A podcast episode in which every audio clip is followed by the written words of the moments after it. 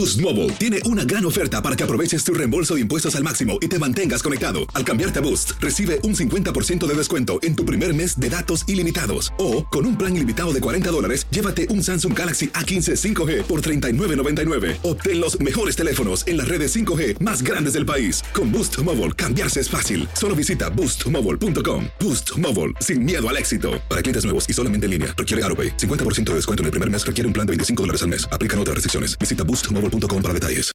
When you need mealtime inspiration, it's worth shopping Kroger, where you'll find over 30,000 mouthwatering choices that excite your inner foodie. And no matter what tasty choice you make, you'll enjoy our everyday low prices, plus extra ways to save, like digital coupons worth over $600 each week. You can also save up to $1 off per gallon at the pump with fuel points. More savings and more inspiring flavors make shopping Kroger worth it every time. Kroger, fresh for everyone. Fuel restrictions apply.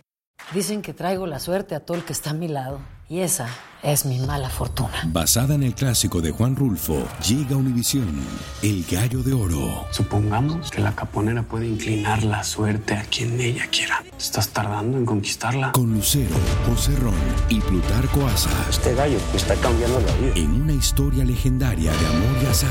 No trates de cambiarme, no lo vas a lograr. El Gallo de Oro, lunes a viernes a las 9 por Univisión. El siguiente podcast es una presentación exclusiva de Euforia On Demand. Escucharon la risita en los titulares, eso casi nunca, pero bueno, hoy es viernes y además nosotros estamos aquí de buen humor porque al, buen, al mal tiempo buena cara. Pero además porque hay cosas que se dicen en el debate público que yo a veces me pregunto si lo- los personajes que intervienen en el debate público se escuchan a sí mismos y pueden por lo tanto filtrar cuando están diciendo cosas que son no solamente increíbles, sino que, que nadie le da ningún crédito. Porque la experiencia está ahí. Y me refiero a este titular que hoy aparece en el periódico El Vocero, un artículo de la periodista Mari Carmen Rivera Sánchez, que dice que los legisladores dicen que está encaminada la despolitización de la Autoridad de Energía Eléctrica. Y un poco, fíjense, yo pienso que aquí hay, Pacheco, hay como un ruido. Hay como un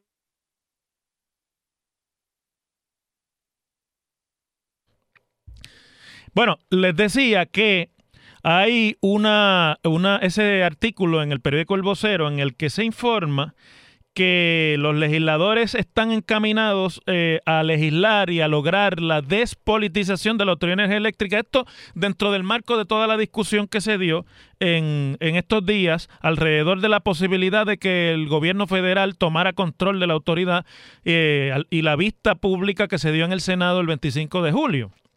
Y yo me imagino que tiene que ser un tanto frustrante para los miembros de esta legislatura saberse a sí mismos impotentes para la mayoría de las cosas que existen en las legislaturas.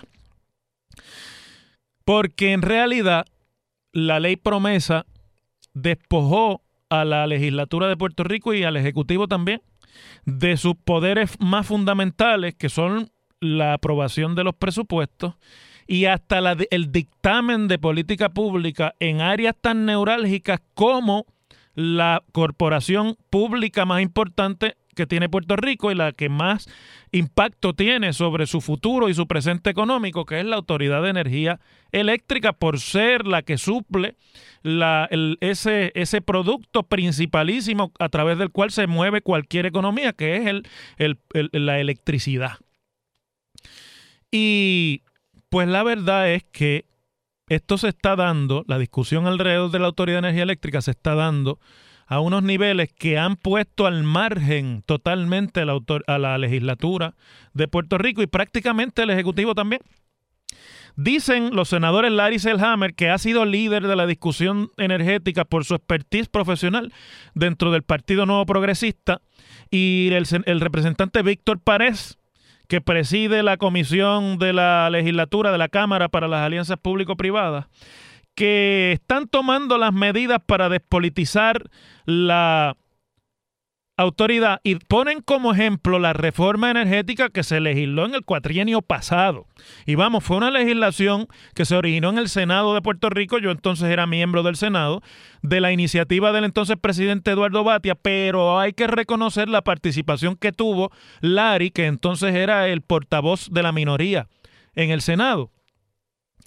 Y por eso, pues me imagino que ellos pueden, y, Larry sobre todo, pues habla del proyecto que y de la reforma que se aprobó en el cuatrienio pasado como política pública para la autoridad y para la energía en Puerto Rico en general.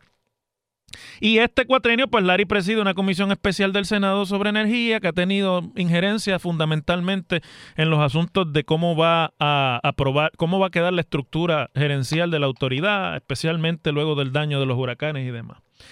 Pero miren, yo creo que nadie en Puerto Rico puede pensar que de la legislatura de Puerto Rico, olvídese usted de qué partido está gobernando, puede salir ninguna iniciativa que despolitice nada. Dicho sea de paso, y aunque sea mm, altamente controversial decirlo, lo más cercano que pudo estar la autoridad en este cuatrienio a tener una dirección despolitizada y miren que esto es mucho decir, fue el preludio, el interludio muy corto, en el que con unos salarios exorbitantes y criticables por la, la, situación dentro de la cual está esa corporación, se trajo a una gente de afuera a tratar de dirigir la autoridad. Pero tan pronto todo ese muñeco se, se escocotó y, y, tuvo el desenlace que ya todos conocemos hace dos semanas la autoridad va de regreso a la politización. Se está debatiendo el nombramiento de figuras dentro del esquema administrativo de la autoridad sobre quienes yo no tengo nada en términos personales en su contra, pero que son hijos y participantes del proceso político partidista en Puerto Rico. Hoy se da cuenta de que el ex miembro, ex presidente de la Junta de, de la Autoridad bajo la administración de Fortuño, el ingeniero Pérez Canaval, pues va a ser contratado como eh, asesor del nuevo director ejecutivo, que es José Ortiz, que era el presidente de la Junta eh, y, que, eh, y que fue miembro de ese equipo durante la administración de Fortuño. Y se habla del ingeniero Josué Colón, que ahora se dice que hay trabas, pero que Josué Colón está siendo considerado para un puesto de alta jerarquía allí. Y, y cuando usted tira esos nombres al ruedo, nadie puede hablar de despolitización con credibilidad, porque estas personas tuvieron y tienen los tres la preponderancia que tienen en este tema dentro de del PNP por su participación en la política partidista.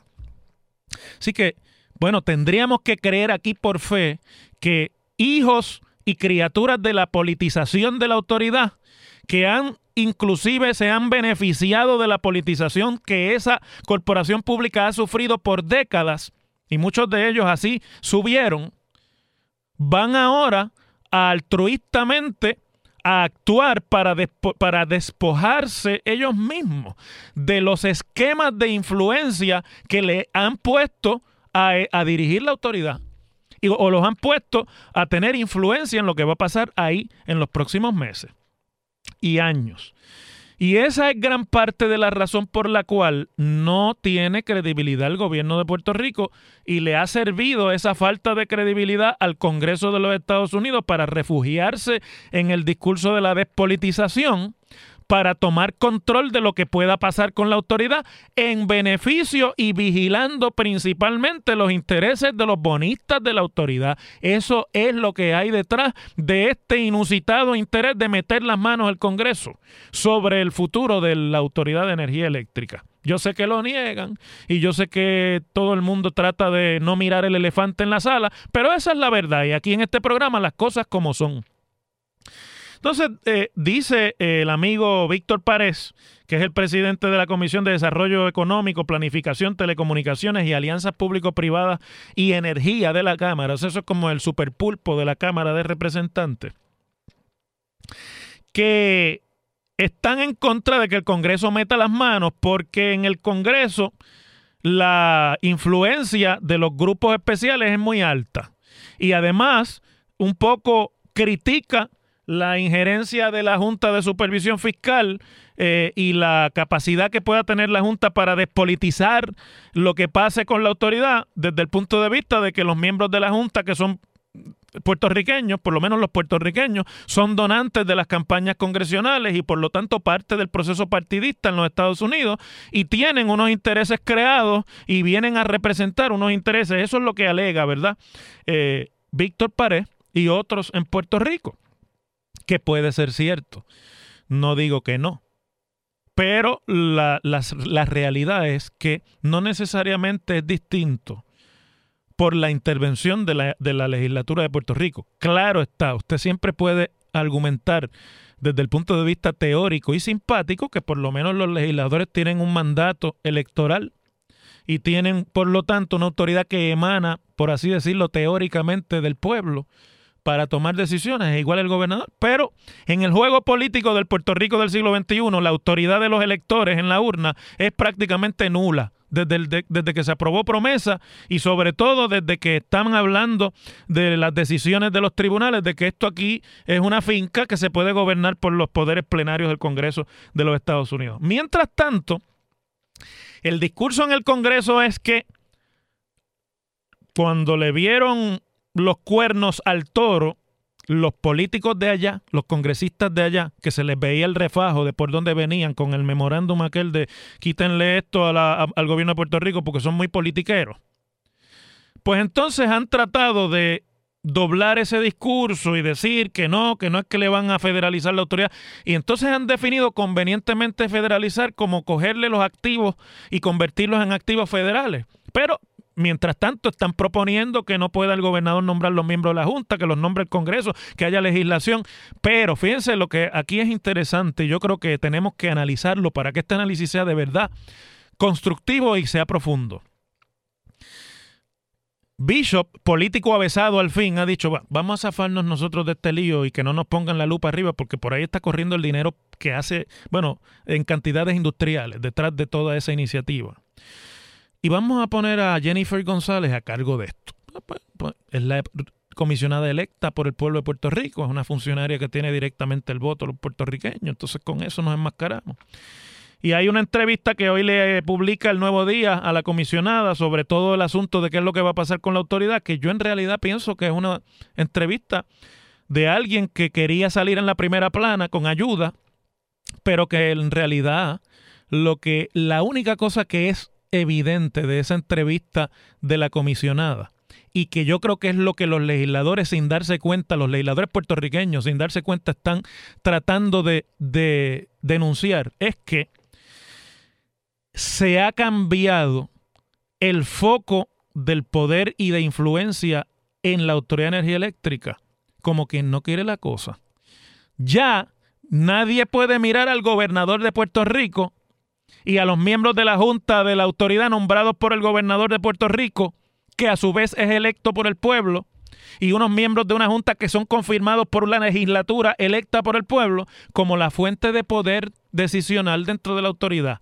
Porque ahora Bishop y su comité están diciendo, miren, nosotros vamos a meter la mano aquí y para que no se nos critique vamos a poner a la única electa de entre nosotros por ustedes, que es la comisionada, a quitarle el poder a los puertorriqueños. Entonces la comisionada se ve atrapada entre dos lealtades porque esto no le huele bien a los PNP, entre los que la comisionada es tan querida.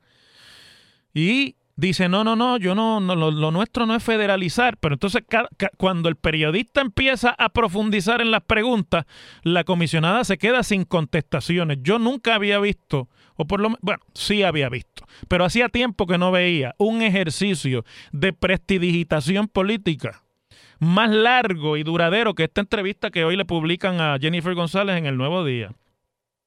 Le pregunta al periodista, ¿cómo se despolitiza la autoridad? No creo que haya una solución exclusiva. No creo que haya una medida concreta en, ese, en este momento. Hay que ver cómo se hace. No es un tema que se discute por primera vez. Todo el mundo tiene su propia receta. Prefiero evaluar las propuestas que están sobre la mesa y de eso construir. Quiero tener el insumo del gobernador de la gente. Mire, esa respuesta, no se confunda nadie, eh, no es no sé. Esa respuesta no es no, no tengo idea. Esa respuesta es no voy a enseñar mis cartas, porque ahora quien mando soy yo. Y de momento, la delegada sin voto de Puerto Rico en el Congreso tiene más poder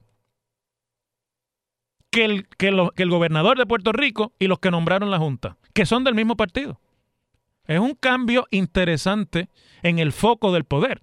Y esto no se puede dejar eh, pasar inadvertido en análisis político, porque un- usted en análisis político siempre tiene que estar mirando de cerca la fuente del poder. Y, y en este caso, la fuente del poder ha dejado de ser la formal, la que está escrita en las leyes, la que está escrita en la Constitución, y es la hija de un proceso político novedoso y además de eso que cambia realmente la dinámica política entre Puerto Rico y los Estados Unidos. Le guste a quien no le guste, gústele a quien le guste. Esa es la realidad concreta de lo que está pasando.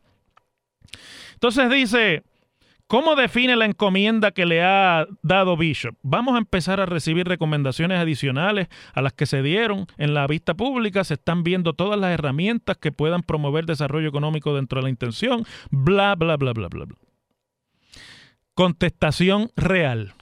Ese proceso es un proceso entregado a los intereses especiales.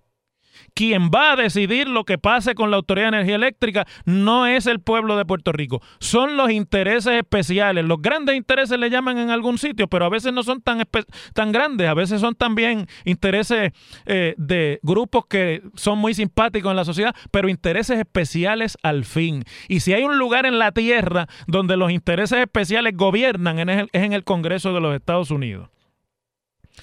¿Cómo se nombran los miembros de la Junta de Gobierno por encima del gobernador sin hablar de un mandato federal? Dice el periodista, dice la comisión. Eso no significa que ese es el camino por, el que vamos a ir. Hay distintos puntos de vista. Hay quien habla de darle más garra a la Comisión de Energía. Bla, bla, bla, bla. ¿Sería una alternativa darle más poder a la Junta Fiscal sobre la Autoridad de Energía Eléctrica enmendando a promesa? Ya vimos el intento de la Junta de nombrar un síndico. Imagino que la Junta someterá también su propuesta. Hacer ahora un sorteo de qué va a hacer sin un borrador sobre la medida que, va, que se va a impulsar sería irresponsable. Me va a tocar trabajar ahora como- con un borrador de la legislación. Esa legislación no va a llegar a ningún sitio. No, no hay tiempo en el Congreso actual para que eso se dé. El Congreso va a recesar para la campaña política y cualquiera que sea el Congreso en enero, cuando se acabe la elección y regresen los nuevos congresistas y juramenten, va a ser distinto aunque sea republicano. Algunas cosas van a ser iguales, otras cosas van a cambiar y por lo tanto esa legislación no va para ningún sitio, ni la de la federalización, ni la de la que pueda Jennifer producir, que ya ha dicho que, no, que, lo que tiene no se lo va a enseñar a nadie, que es lo que dice en esa entrevista. Pero en realidad, el foco del poder y la fuente de autoridad, la de, la de verdad, no la formal que está escrita en los, en los tratados y en los libros de política y en la constitución, dejó de estar en el gobernador de Puerto Rico. Esto es, en realidad, escúchenlo bien, un golpe de Estado al poder de Ricardo Rosselló como gobernador y se lo va a dar Jennifer González. Las cosas como son. En WKAQ se abre el aula del profesor Ángel Rosa. Conoce de primera mano cómo se bate el cobre en la política. Las cosas como son. Profesor Ángel Rosa en WKAQ. Bueno, ¿se acuerdan cuando el otro día discutíamos en este programa los números del Departamento de Educación en el sentido de cuántas escuelas eran las que se iban a cerrar y cuántas plazas de maestros y que y la secretaria de Educación Julia Kelleher decía que lo que a ella le importaba en realidad era tener un departamento preparado y hablábamos también de los números que se anunció cuando votaron a los de, al de edificios públicos y al de y al de la UMEP y el gobernador habló de que la meta era tener listas las escuelas físicamente para el comienzo de clase. Y recuerdo que les planteé en ese momento en el debate que aquí, mire, en, el- en- en cuestiones de analizar en la ejecutoria del gobierno, de cualquier gobierno, no el de Ricardo Rosselló, el de cualquiera, pues la métrica es sencilla, son los resultados. ¿Qué quiere el pueblo de Puerto Rico con las escuelas? Que estén listas el primer día de clase. ¿Qué quieren los padres de los niños con las escuelas el primer día de clase? Porque sus hijos tengan maestros y que, las- y que las materias se le puedan enseñar y que no haya que esperar tres meses para que le nombren al maestro de inglés, ni cuatro meses para que le nombren el de educación física, sino que eso esté ready. Que no es mucho pedir porque es un departamento en el que se gastan toneladas de- de dólares anualmente precisamente en asesorías y en organizaciones y en proyectos que deben tener la meta de que el, semestre escolar y el año académico que comienza en agosto, pues comience organizado. Bueno, pues fíjense que hoy ha dicho la presidenta de la Asociación de Maestros, le dijo a Ricardo Padilla aquí esta mañana, que se ha reunido con Julia Kelleher, que tuvieron unas reuniones sobre el inicio del, del, del semestre o del año escolar, y que ella puede advertir por cosas que le dijo la secretaria que la burocracia gubernamental, tanto que se critica eso y que se ha prometido que eso no va a ser ya un impedimento, le tiene aguantada a la secretaria los recursos necesarios para poder tener los maestros nombrados el día que empiecen las clases para atender la matrícula, la que sea, más o menos, que va a ser menos, que el departamento tenga ese día. Y entonces la presidenta de la asociación le dijo aquí a Ricardo Padilla esta mañana, si OGP libera las plazas, el problema es que me dice la secretaria que no se las han liberado y que no es hasta este viernes, o sea, será hoy, creo que se las iban a liberar. Si no liberan las plazas, no va a haber maestros suficientes para todos los estudiantes. Si OGP se las libera y ellos trabajan de día y de noche, sábado y domingo, podríamos tener los 2.000 maestros que todavía están sin plaza nombrados. Bueno, podría que no lleguen a 2.000. Podría ser que no hagan falta. Pero como va encaminado esto, y si uno va realmente a tomar el, el asunto y resolverlo, aquí el Departamento de Educación eventualmente va a tener que enfrentar una realidad. Y es que si de verdad la merma en matrícula es la que ellos están diciendo que es, claro, dice la presidenta de la asociación hoy en sus declaraciones a Ricardo que todavía ni se sabe cuál va a ser la matrícula y que ese es el problema de no poder tener la organización escolar a tiempo, que quiere decir que los directores no saben dónde van a ofrecer qué clase ni qué maestros la van a dar. Y que por lo tanto no hay una idea clara de cuál es la matrícula que en par de semanas va a enfrentar el departamento el primer día de clase. Pero uno puede adelantar que la matrícula va a ser menor y que eso no, eso no es un proceso que se va a revertir en los próximos meses, ni en los próximos semestres, ni en los próximos años escolares, sino que, al contrario, la matrícula escolar va a seguir reduciéndose. Y si eso es así, irremediablemente van a tener que enfrentar la realidad de que puede que no haya trabajo para esos maestros que están sin plaza. Y si eso es así, la política pública de este gobierno ha sido que no va a despedir a nadie. Pero si eso es así, esa política pública puede tener que cambiar. O tendrán que meterle mano a lo del empleador único con los maestros. Me parece que por ahí es que esto viene. Más allá de cómo sea el primer día de clase, que me parece que va a ser otra repetición de la historia de siempre, por ahí es que esto realmente va a explotar. ¿Hacen falta todos los maestros que están o no hacen falta? Si van a cerrar escuelas, si tienen menos estudiantes, eventualmente la realidad es que puede que no hagan falta todos los maestros. Agárrame esa gata por el rabo. Las cosas como son. El pasado podcast fue una presentación exclusiva de Euphoria On Demand. Para escuchar otros episodios de este y otros podcasts, visítanos en euphoriaondemand.com. Boost Mobile tiene una gran oferta para que aproveches tu reembolso de impuestos al máximo y te mantengas conectado. Al cambiarte a Boost, recibe un 50% de descuento en tu primer mes de datos ilimitados. O, con un plan ilimitado de 40 dólares, llévate un Samsung Galaxy A15 5G por $39.99. Obtén los mejores teléfonos en las redes 5G más grandes del país. Con Boost Mobile, cambiarse es fácil. Solo visita boostmobile.com. Boost Mobile, sin miedo al éxito. Para clientes nuevos y solamente en línea, requiere AroPay. 50% de descuento en el primer mes requiere un plan de 25 dólares al mes. Aplican otras restricciones. Visita Boost para detalles. Dicen que traigo la suerte a todo el que está a mi lado. Y esa es mi mala fortuna. Basada en el clásico de Juan Rulfo, llega Univisión, El Gallo de Oro. Supongamos que la caponera puede inclinar la suerte a quien ella quiera. ¿Estás tardando en conquistarla? Con Lucero, José Ron y Plutarco Asa. Este gallo está cambiando la vida. En una historia legendaria de amor y azar. No trates de cambiarme, no lo vas a lograr. El Gallo de Oro, lunes a viernes a las 9 por Univisión.